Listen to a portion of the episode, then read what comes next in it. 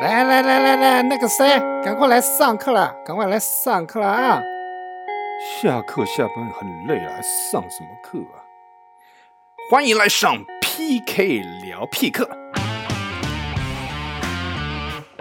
亲爱的听众朋友，欢迎您收听 PK 聊 P 课。这里是一个没有离开基督教信仰，但却能轻松自在，甚至是有点干掉的方式来畅谈教会当中许多狗屁倒灶或荒谬戏谑的频道。期望能在打屁闲聊当中梳理和厘清基督教信仰真正的内涵。基督信仰是一个据理力争、理性思辨的信仰。欢迎您一同参与这场交流、分享和对话。嗨，各位观众朋友，大家好，欢迎您收听 PK 聊 P 课的第二堂课哦。然后呢，再一次跟大家自我介绍，我是光年，是这本频道的主持人。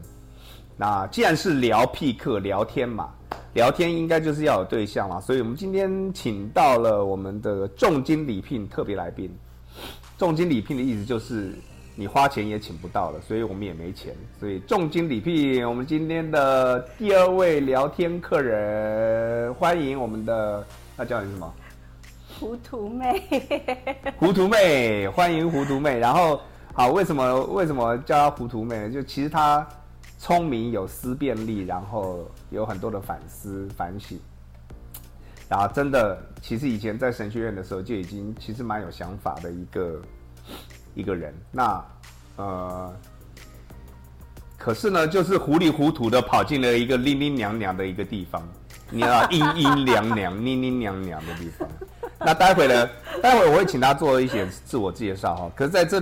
今天第二堂课呢，节目开始的时候，我要先讲一些前提哈，就是说本频道呢，我们在谈谈论的这个堂会呢，其实是针对台湾基督教的新教，就不是所谓的俗称的天主教，或者是其他的宗派，是新教。新教包含哪一些呢？包含你听到的什么浸信会啦、信义会、台湾长老教会啊。然后林良堂啊等等这些教会，呃这一类的教会大部分都是新教。那台湾的非新教之外的教会，其实除了罗马天主教，可能有很少数的东正教。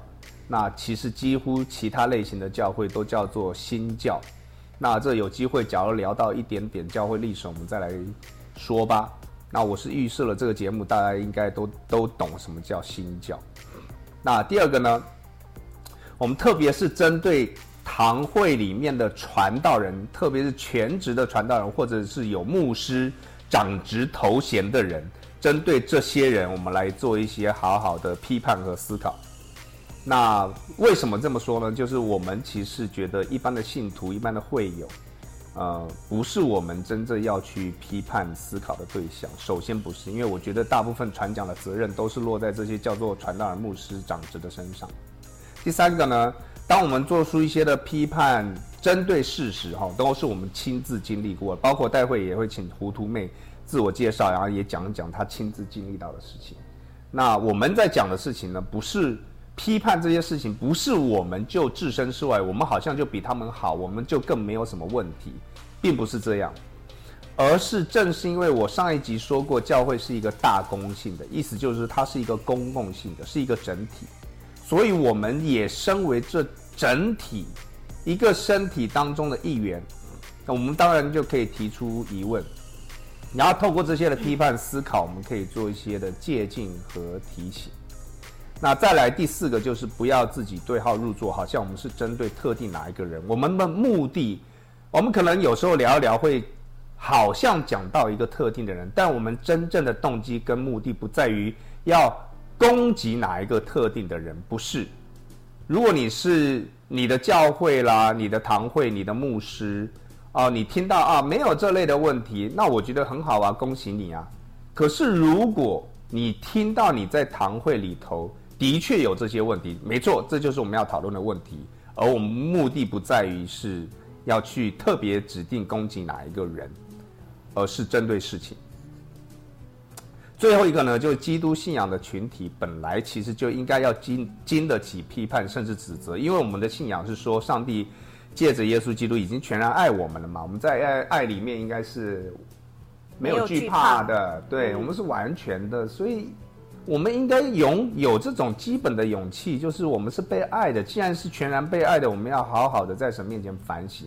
特别在圣经当中，最常被骂的对象都不是异教徒，都不是非基督徒，都不是其他宗教信仰的。圣经当中骂的最凶的对象，就是上帝自己的子民和上帝的群体。尤其你看看启示录最后讲到七个教会，都是在骂教会啊，没有在外骂外面的人，对不对？是。好，所以我稍微带到一些前提，或许可能以后还会有补充，但是我们就慢慢来。但这是一个第二课，做一个稍微前提的设定，让大家清楚明白我们开设这个节目的心态和动机啊，不是只是不是要讲哦我们有多好好棒棒，不是。欢迎我们大家一起来梳理爬书，哎，我们遇到过什么样的事情？包括我自己可能也会做一些蠢事，说一些蠢话，做一些错误的教导。那我们不想再这样下去嘛，对不对？好，那我们就一起来反省。所以这是为什么做这个节目的原因。接下来就请我们今天的呃贵宾，我们今天的嘉宾，也其实是他也很乐意跟我一同。我们来参与这个节目制作的好同伴，糊涂妹，我们请她稍微有点自我介绍。Hello，大家好，啊，我是糊涂妹，那非常开心，就是跟有这样的一个机会，可以跟光年有这样的一个对话，然后一些的分享跟讨论。那他有提到说，我可以先介绍一下自己的一些背景。那这一个节目叫做 PK 聊屁课，对，那聊屁对，就是从聊屁开始。对，那当然，呃，他前面有讲到这个 PK 的身份，我自己也是一个 PK。那我我的祖父辈其实就已经是在教会里面是长老的角色啊，始作俑者。然后呢，我是从小就在堂会里面成长的。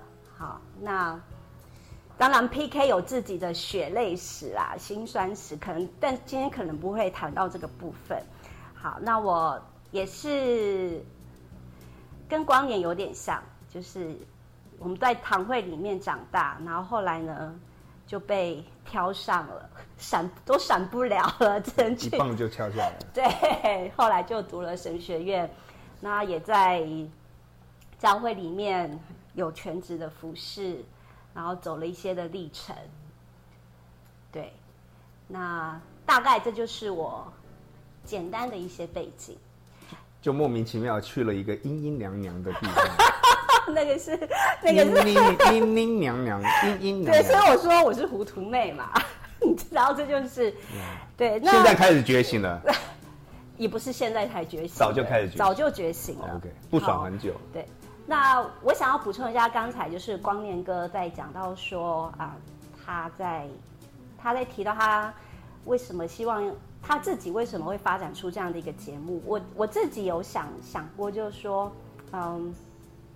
就因为我们自己不是局外人，是我们是局内人，所以我们对于某一些的现象，堂会的一些现象，其实看在眼里，嗯，其实首先要批判的就是我们自己，嗯，因为我们自己曾经就是可能在教会共犯结构，对，或是我们曾经也当过领袖，所以我们首先能够，我觉得我们可以批判的基础立场其实是。先面对我们自己，嗯，在面对这所有的事情的里面，当我处在这个领袖的角色的时候，我的内心或者是我真正想的是什么，可能那个最清楚的就是我，嗯哼，对，所以也许我们谈到了很多的状态，或是很多我们真的觉得是，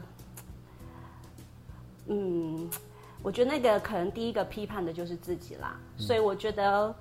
我们不是很很谄媚的天真派，但我觉得我们也不是愤世嫉俗的那一种很全入主义式的来批判什么事。我觉得应该是说，就像光良哥刚才提到的，就是啊，如果这个这个信仰是一个反思的，而且上帝其实最在意的是他子民他的群体所做的事情，那其实就是先从我们自己开始检视起。我觉得这可能也是啊参与在这个对话当中的一个我自己一个很重要的立场。了解我，所以这样听下来就是说，你会想要一起参与录制制播这个节目，就是其中一个，就是你觉得那个态度是对的，是我们也在首先针对我们自己曾经是这样的一员，对，曾经犯过的错，呀，我们自己，我们一同来好好从这个自己的位置开始出发，没错，去面对，不逃避，去面对这些该面对的问题。是呀，OK。所以糊涂妹刚才介绍了，她也是 PK 哈，呃，PK 血泪史，也许可以弄弄一集 PK 血泪史什么东西这样的，然后要 PK 最堵拦的事情是什么这样哈？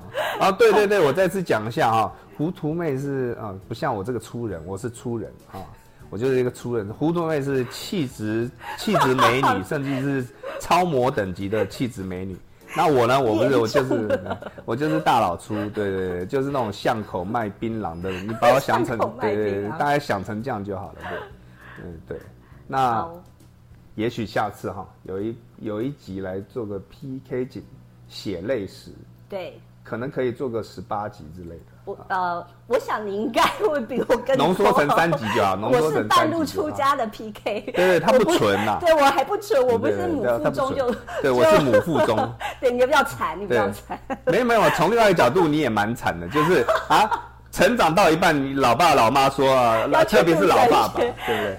说我要去读神学，哈，那什么东西？我有一天爸爸就突然被雷打到。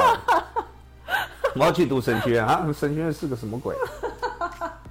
然后他就这样被动式加入了这个，对，所以其实从这个角角度层面来讲的话，你是更惨的。啊，对，半路来的都是这样。哎，包括我们在这边顺便就聊一下，嘿，有那种什么夫妻啊，然后都已经结婚，结婚之后老公一半或是老婆一半才说，哦，我我有这个感动要当传道人，哎，拜托好不好？结婚之前并没有这样讲的，这种事后要好好沟通，好不好？不要乱感动，可以吗？对不对？要尊重一下对方的想法。呀，在堂会当中有几年？嗯，如果说你说从神学院毕业算的话，应该也是有五六年的时间吧。如果不算实习教会的那些，嗯嗯嗯，对。也正式当了传道人的身份有五六年了。对，OK，对，好，还五六年来说，其实不算是资深，但是我基本上就是从父母亲开始进神学之学神学院之后，就是一直在堂会里面打混的孩子，他们到哪个教会实习，到哪个教会服侍，我们就是一定要跟着，因为那时候都有一句话说。一人服侍，全家服侍。这 PK 血泪史再说吧。对对对对对对对，一人服侍，全家服侍。对对对。至于我和我家，必定是奉耶和华。然后呃，牧师在赠送师母这样子，太太自动就变师母了。那上一集我们是聊到，就是怎么样从呃都依附在传呃牧师的教导或教教堂里面的教导。但其实应该自己独立，应该要觉醒，成为一个觉醒的人，自己可以去面对这个信仰，不会被绑架，还是那种很奴性式的，啊，听什么就是什么。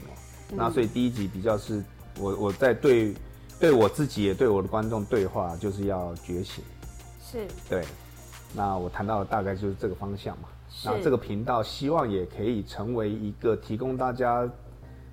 自省，然后也是一个资源，让我们一起来梳理基督信仰真正的内涵。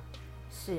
那你可以分享一下糊涂妹自己的觉醒。可能顺着这样的一个脉络，你你你第一个想到你自己的东西，你里面也许你觉得最不爽的，然后觉得啊，就就勾起我好多回忆啊，什么东西让你觉得哎，这不行？嗯。哇，这个北宋的东西蛮多的，我从哪里？第一个浮上来的，我觉得先有画面呢，一定会有画面。呃，其实我刚才反而是想到说，我自己身为 PK，然后我觉得最北宋的就是礼拜天不去教会的时候。啊，各位观众，我们临时就把这一集改成 PK 写类似。我去教会的时候，然后弟兄姐妹就会投予关注的眼神。哎、哦牧师的小孩怎么都没有来教会呀、对牧师的小孩，哎，对，哎，牧师的小孩怎么都没有参与服饰啊？哎，牧师的小孩，好，嗯，然后那时候就会觉得说，嗯，所以你们可以不，因为你啊，所以你们可以不用去，但我就因为是牧师的小孩，所以我就一定都要去，我一定都要出现，我要做，我一定要有服饰，我不可以有呃别的想法，或是我不能不出现。嗯哼嗯哼。哎，所以那在在教会里面，好像小组长也是有这种压力吧，对不对？当然，哦，讲一下啊，讲到这边的话，就是糊涂妹她以前的那个类型，那种阴阴娘娘的那种类型的教会是属于小组型的教会哈。那所以小组型的教会，小组长的身份，呃，就很像是一个小牧者的这种被设定跟期待嘛，对不对？对所以从一个 PK 的小孩都呃不准不，逐日从逐日的时候就会在教会什么活动，牧师小孩一定要出现。对然后你又选择了一个小组型教会，就是那小组长绝对不可能不出现。对，然后惨惨就在惨在于，就是我是一个就是从小很听话的孩子，虽然我心里面也是会有一些 murmur，这种越乖的孩子，你知道吗？就更容易把把很多人的期待都放在自己的身上。哦，对对，是，所以，嗯，我在教会里面有一段的时间，就是也是蛮冲突的，就是哎，好像我讲的冲突，就是说，当然你也感你也可以感受到有真的许多真心的弟兄姐妹，他们真的是愿意爱神爱人，但是有时候你会看到，就是嗯。可能表面上说一套，但是做又是做另外一套的嗯，的这样的人，所以那个东西啊，在小时候你会觉得这个过程会让你很冲突，冲突到一个程度是你会怀疑说，这上帝是真的还是假的？嗯哼，对，嗯。这一点我我这一点我跟你稍微有一点点不同，好，那你就我们是两两两个 PK 的版本。对我发现呢、我从小到大看到这种只要稍微有点违和感或是什么不同的，对我都会觉得这跟上帝一点关系都没有，关上帝屁事。因为我觉得上帝是不是真的都不受这些人影响，所以我比较不会有我自己也我个人我也觉得我很我很怪，也可以这样讲吧。我不想要用特别，因为特别好像我就是比较好，不是？嗯嗯我就觉得就是我从小就有一个想法，甚至包括我自己的行为，我都会觉得那就是我自己干的事情。跟上帝有何关系？，对，跟上帝是真是假，嗯跟上帝到底有什么关系？嗯，对我我的任何一我的任何问题，或者是我看到人类的任何问题，教会任何的就是奇怪现就是象，罪人嘛，那就是对，那就是他自己搞的。我们这些人自己搞的，嗯，是关上帝什么事情？那我觉得我们但是你小时候是会被影响的，你会有对这个冲突，就是那这个信仰是不是真的？对然后这个上，因为这个信仰是不是真的，所以会影响到你觉得这个上帝是不是真的对，没有错。？OK，所以你刚才提到我们两个其实是完全不同典型的孩子。嗯嗯嗯，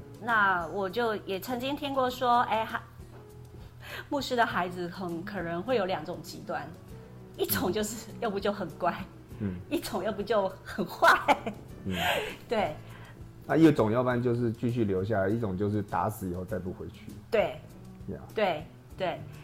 那其所以你是属于那这样，我们如果聊到这边的话，你是属于那种有冲突，可是最后还是被我们一般用教会的用词，就是被上帝保守住，还是留下来的，对。没有离开的，还是最后是相信上帝的，没有错，被被上帝自己拉住的。对，是的，而且就是啊、奇妙就是看了这么多狗屁倒灶的事之后，反而更相信上帝。哦，那很特别。我觉得我更相上更相上帝，我觉得我的这个版本更相信上帝是合理的、啊，就是因为我真的觉得不关上帝的屁事啊。哈，是，但是你会被拉回来，就是哇，那真的，当然我也是被上帝保守的了，对因为你是内在的机制不太一样。是因为我我觉得啦，我自己剖析自己就是这种比较乖乖牌，然后从小品学兼优，好自己这样讲好，然后呢，同意同意，你知道那个有那个偶包嘛？嗯嗯，那如果你又被冠上你在教会里面又是某某牧师的孩子的时候，嗯那个偶包又会更重。呀，那所以其实你你呃，我的想象是每个人都是好人，就是这是一个完美世界，这是很可怕的。你知道这个想象是很可怕的。你竟然也会有这种想象啊？我说在很小的时候，哦，很在很小的时候进神学以后就全然都看穿了。然后其实，在进去之前就已经已懂了一些经看了一些东西了对。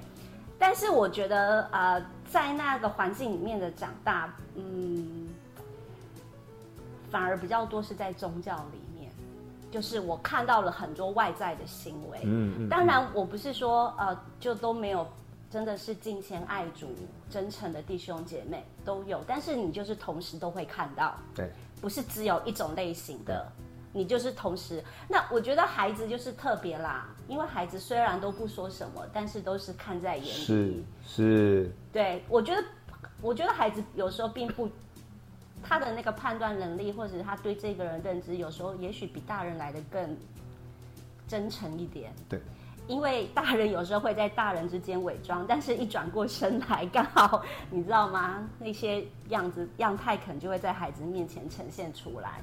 对，所以嗯呃，那当然也也在教会长大，也听了父母亲呢他们在服饰上面对各式各样的困难等等的这些状态，所以好像对人性或者是说啊。呃嗯，你用基督教的术语讲啊，我们都是个罪人这一件事情，我觉得那好，那反而就是呃更深刻，而而且我甚至觉得是也是挺讽刺的。嗯嗯，那就是因为这样子的关系，会迫使我去想要知道我所追求的这个信仰到底值不值得我继续待着。我要做一个嗯决定，嗯。要不我就是离开。嗯，好，我就是跟这个切八段。对，呃，我已经搞清楚了，你们这一群人都骗人的，你们都是在讲一些，呃，搞一些表面功夫的话，那我不跟你们玩，我不跟你们玩，你们就自己玩。好，我我要跟上帝做这个了结，对，那就是在这个了结的里面呢，就你们都闪一边去吧，我自己要跟我的上帝搞清楚对到底是怎么一回事，对，然后呢，上帝就让我搞清楚他是谁，所以也这样选择了去读神学院这样。没有错，OK，所以其实这样听起来的话，你去读神学院，其实是里面还是带着某些的冲突性，然后自己选择要去弄清楚。对。其实我读神学院，我并没有说我我的志愿不并不是要当一个传道人。我那时候念神学院，很单纯的一个动机就是我遇见神，然后呢，嗯，我想要更认识他。嗯，那也许神学院是一个选项，选项，嗯嗯，嗯所以我就的确是我就去读了。的确是但后来进去才知道，呃，没有。好，接下来这个内容才是本集的重点了。关于进到神学院以后，可能整个又更提升了，是吗？我觉得进到神学院里面啊，感受到的就是，其实我想要知道的是，呃，当然啦，我们大大致上说，我想要更认识神，可是其实我觉得在更认识神的背后，有一个很大的渴望，就是思想的自由。嗯然后我希望有一个空间是在这个地方，在这个学术不不是不是学术的殿堂，至少在神学院里面，我希望有个空间可以有跟更多的人，这些懂得比我更多的一些前辈，然后或者老师，可以有些更多的对话来面对我在信仰上面许多的疑问，嗯嗯或是冲那个张力，嗯，对，但是我就觉得，哎，怎么好像进到了另外一个世界？那个世界好像需要用更多的规范，譬如说，啊、你要写灵修笔记。然后呢，我那时候单身住在宿舍，然后每一天都要规定啊，礼拜几不能出去，只有礼拜几才可以出去放风，其他时间出去的话都要写那个什么。几点出去做了什么事？类似假？单一样。对对，然后哎，讲的是灵修笔记这件事情，我觉得灵修笔记这件事情，好，我我现在如果回到我自己生活真实层面，我很诚实讲，没有那个每天都有什么灵修，然后就会有灵修的感动，每天都来个感动，哪有？你常常读到有一些段落的经文就是无聊而已啊，而且甚至是这什么，我今天到底读了什么东西呀、是不是？这种心得。对然后呢，硬要逼神学生写出个心得，我觉得那其实某种程度上也是一种残忍。如果每个人都写得出来，应该大家都是奥古斯丁了吧？我觉得连奥古斯丁都不见得可以都 都什么每一处经文都写出个什么心得吧？有时候纯粹可能就只是做个字义研究啦，啊，对，对不对？了那那已经很认真嘞。对啊，而且再来你也就是总不可能每天都在忏悔吧？对 对啊对，谁在那边天天忏悔我？今天又说了谎，我今天又干嘛干嘛？对，所以对啊，当时其实我在读神学院的时候，我就对于写灵修笔记这件事情很不解，因为既然真的你那个时候就已经很不解了。我觉得为什么我要把我跟上帝之间的这种很真实的这种对话跟关系，然后因为你知道我们那时候灵修笔记是必须交给交给小佳老老师师。审阅嘛，审阅 他会对。给个评语，对，但我不晓得每个小佳老师的做法是怎么样，他们是真的会很认真的去读，还是说，嗯，就是打个勾这样，我不晓得，打个勾其实也蛮好的。啊，又不是写 就周记，就不要就不要看好了。又不哦，对啦，我不知道每个老师的做法是什么样子，但是我当时我就觉得，这是如果啦，我很认真的在写灵修日志，是对我自己生命的反省。我为什么要把我自己跟上帝之间这么私密的给一个老师看？给另外一个人看，对，给另外一个人看，对，而且还是必须被规定的。嗯那那我可能就可以发展出另外一个自己真正的灵修笔记，然后另外一个就是给老师看。讲到这边，我我我稍微稍微插进来一个思绪哈，就是你其实带到一个，我我我我觉得你带到一个还蛮重要要去思考的事情，就是我的东西并不是不能给别人看，可是我们自己当过传道人，对不对？某种程度上，我们也是辅导者，是。我们也是一某种的一种心灵，我们不要讲心灵导师，这样太高了。我们心灵的陪伴者，对。可是我们自己，我我相信你应该会有共同的看看法，就是当我们在做这个角色的时候，其实是很危险的，没有错，是很而且很难的，对。要很小心的。对。那个小心是第一个，就是我凭什么能够介入一些什么，或者是我凭什么能够去评断你现在跟上帝的一些什么心情也好，关系也好，状态也好，就是我，呃，再来就是第一个我凭什么，第二个是我可以怎么给予你一些回馈，这都是很敏感的事情。没有错。再来就是但是我就在想说，你身为女性哦，不好意思，就是这个时候有一些时候是，我觉得女性在有些东西上是比男性更敏敏感的。像我，像我那个时候在神学院的时候，你讲到的这个，你完全没想过，不不，我我我我不太有想，而且我不单如此是。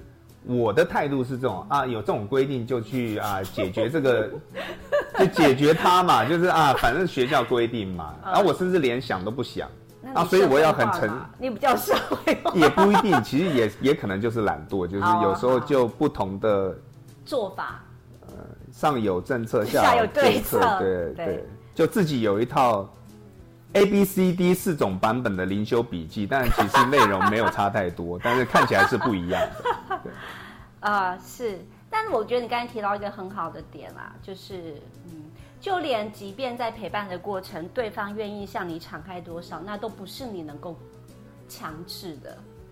再来，你也不见得能够给予什么回馈，对甚至不要乱给一些回馈。对对对啊，所以我那时候就觉得说，我就最不解的是，为什么我要写灵修？我写灵修笔记我可以理解，但为什么我要给别人看？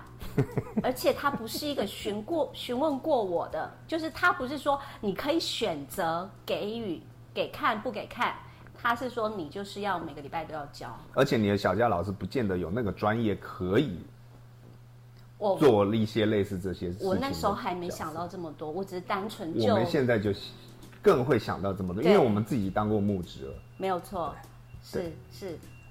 那你真的要做到很深，你要很花心力去做。那非常花心力的，那不是随随便便的而。且老实说，看别人日记这件事情，对我来说，我觉得还是一个挺挺有压力的事。哎，他如果真的写出什么可怕的事情，我能够当没这回事吗？那如果我真的要当这回事，那那要处理起来，那真还真棘手。那所以如果都没有这样的事情发生，那就代表大家都把灵修日志当成什么？耶，精彩哦！就如果你真的要摄入一个学生，摄入一个另外一个人类他的阴暗面，或者是他今天面对的生命的挣扎，对你恐怕可能连备课、工作或者是教课都会宕机了吧？没有错，对不对？对呀对。所以再从这一点啊、呃其实出发到你刚才提到说，就连我们自己过去在传、呃堂会里头堂会里面当传道人，面对要辅导弟兄姐妹的这件事情，可能讲辅导也讲的言之过快了，有的时候可能我们都只是一个陪伴而已。是那甚至能不能同理，我都要有点心虚，因为嗯呃嗯，可能不是每个人的生命经历我们都能够想象的。是我觉得这个是要很很诚实的去说。嗯，对，所以啊、呃我对于那种很小组教会非常认为说啊，有些教导说，哎呀，你就是要对你的权柄敞开。我对于这样的权柄敞开了。对哦，你要对我我所在的。我所在的宗派不会有这种权对权柄哦这个敞开这种术语，太可怕，对 太对对对。可怕了。我觉得根根本不晓得 OK 自己在说什么。OK，对权柄敞开。我这个我我太们可怕我我，那这一点我要很感恩，就是我所在的堂堂会宗派呢，是是，哎，你不用不用对我太敞开，哎，你想保留就保留，对对对，我因为你敞开了以后，我也不一定知道怎么办，对不对？对啊，真的，我听过有人是这样子在指责他面对的羊群，或是他牧养的，他嗯不一定是传道人，但是我讲的是说，可能会有这样类似的教导，说你就是不够敞开。我觉得听到这样子，我真的是 不够敞开，啊、太可怕了。那你要敞到什么地步？个体的生命，我觉得那个很多的时候，其实我们没有办法说什么，有时候是这样子的。你甚至为他祷告，你的用词都会有些多余，因为你并没有真实的去经历他所面对的嗯事情。嗯，对，那可能就是陪着他一起流泪，或者是真的有时候连一句安慰的话也不晓得该怎么说，会觉得有点做作，是也会觉得太小看对方所经历到的那个那个过程。嗯嗯。对，不过不过我很快从这个点哈，我我我有一个延伸的关关怀哈，就是是如果站在信徒的角色，我我现在也想要对信徒说，就是说，因为为什么我会想到这个呢？就你你去想想，在很多的宗派里头，但这个部分我觉得可能因人而异，也要因为文化。但很多信徒你不觉得吗？他听到牧师只要按手在你身上或举手啊，讲一些圣经里面有一些祝福的话，他会就会觉得哦，哇，那就得安。我也要展现出一种我很得安慰的，比如说哦，它使你的灵魂苏醒，然后如鹰展翅上腾，那行走不呃不呃不不困倦啊，不疲乏哇，然后就呃就是传道人有时候会很商业化的端出这些术语，然后祝福了以后，就好像我很同理你，很懂你。所以我在这边也很想要跟信徒说，就是你看，像糊涂妹跟我，我们其实现在的心得是，我们认真在面对一个人生命议题的时候，特别是一些艰难或受伤的很敏敏感的东西的时候，其实那不是一下子能够用什么东西就去带给你安慰、祝福、医治的。嗯那甚至是要陪真的真的花时间，我们成为朋友，陪伴走彼此陪伴走一条路，慢慢慢慢在这当中，才有可能去消化一些东西或重新整理一些东西，而不是所以也不要叫一太习惯于啊，就是叫一个牧者来啊，手一举啊，就宣告一些什么啊，你就得胜了，我都会觉得，这在我看来都是觉得是很荒谬的。是。那其实从这个角度再再去提到一个部分，就是我想要谈的，就是既然每一个生命、每一个个体都是这么独特，我认为啊，很多时候堂会里面在推的小组长训练，或者是什么医治释放训练，或是什么啊，你要走过积累积累，好，你就有什么样的资格啊？我认为这样的方式都会带来一些的危险，因为太太太表面了，对，太机械式，太机械式，而且太 SOP 了。如果你真真实的去认识一个人，你会发现每个人每个个体都很独特，不同，对，甚至每一个人的想法都是不同的。那你为什么可以凭着一二三四五六七八九十点，你就定义了？所有的人，嗯，你就可以用这样的方式去完成你想要做的牧羊，嗯，我认为是不可能的。而且你也就假设了人家的路径就是怎么样的，对，而且人家的脉络就是怎么样，或者是说你觉得啊，一个人的生命透过一些的课程训练，他就可以达到一个程度吗？我觉得嗯很难。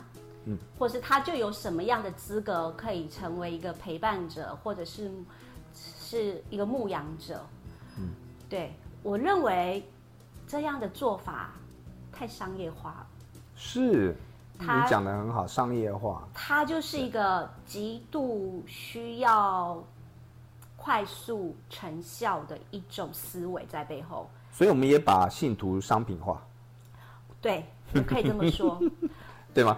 如果我们从这个堂会他所要产出的领袖的方式是这么样走的话，我会问：那你怎么看待每一个人的独特性？是，你怎么看待每一个生命的复杂度？对，你没有办法，因为当你用一二三四五六七第一个步骤、第二个步骤、第三个步骤，甚至你在每一个步骤都讲的那么样的笃定。你讲的那么样的断然的时候，没有其他可能性的时候，那你你期待这些受过训练的人长成什么样子？嗯嗯，长成一个样子吗？嗯，它是经过生产线所包装出来，或我们讲包装有点难听，那你说好，它经过生产线。成为一种模式，那那个模式是我们堂会的骄傲。说，所以他们就是经过这样的课程，他可以上台，然后领个奖状，然后表扬，是这样吗？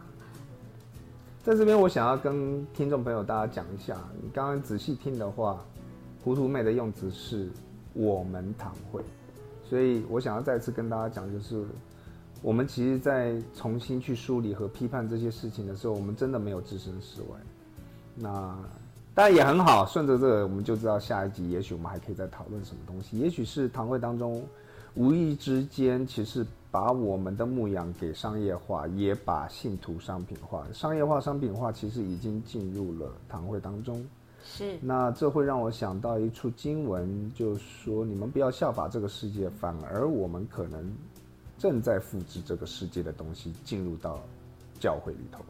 是进入到本来应该是属上帝的教会里面哈，好，那随着节目应该进入到尾声哈，但我们来整理一下，刚刚听到从不管是从神学院里头一直到堂会，但我听到一些几个重要的关键的用词，进入到神学院，其实你很希望就是有空间，能够探索、探索、提问，然后有对话，甚至挑战，是。对话。是。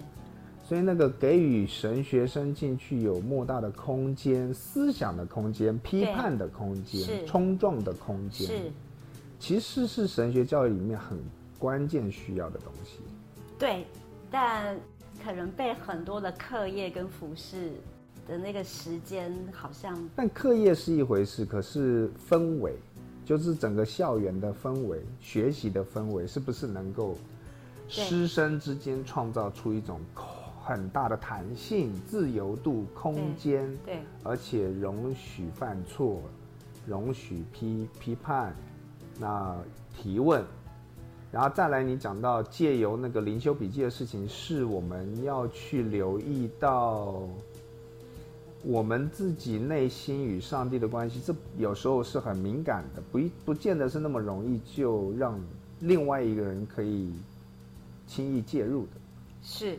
所以在我们并还有就是别人是否需要介入？对，那那几几，我们今天没有要去推翻学校的做法，但是至少到这边就是说，灵修笔记这件事情，是不是可以不用把它的诉求变成是你非得要有什么心得？对就你可以要求生学生，比如说我今天确实读了哪段经文，就写下来就好。就写下来就好，或者是你在这个经文当中，你有没有学习到新的东西？那有心得就对对对愿意分你自由，你愿意分享的就你给予一写个空间对去做没有你就给我经文就好了，对你也不要硬逼出自己写出什么心得，对，那就是空间嘛，是是吗？是那第三个是刚刚稍微带到堂会，就是因为从这边就延伸到堂会。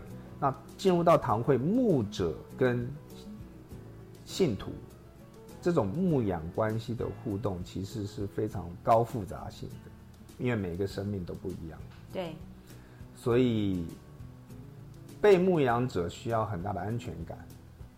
应该是双方彼此都要有信任，但那信任不是用你的 title 去让你的羊群，因为你是牧师，因为你是小组长，他理当对你敞就开，必须敞开。没这回事，对，没这回事。哦，听到了啊、这边就是所以如果有 你的小组长 硬拼硬刚，当你不想对他敞开用这句话的时候，我就觉得嗯，没这回事好吗？对，直接呛回去。你都不够敞开，没这回事。谁教你的，糊涂妹？谁是糊涂妹？哦，把链接哦，我等下会把链接分享给你哦。哦 OK，好，我觉得今天结束在这个欲罢不能的尾巴蛮好的。好，非常谢谢大家收听聊呃 PK 聊 PK 的第二第二堂课哈，很开心糊涂妹也参与协助我们一起制作这个节目，呃，谢谢大家。第二课，那我们下次再见喽，拜拜。拜拜。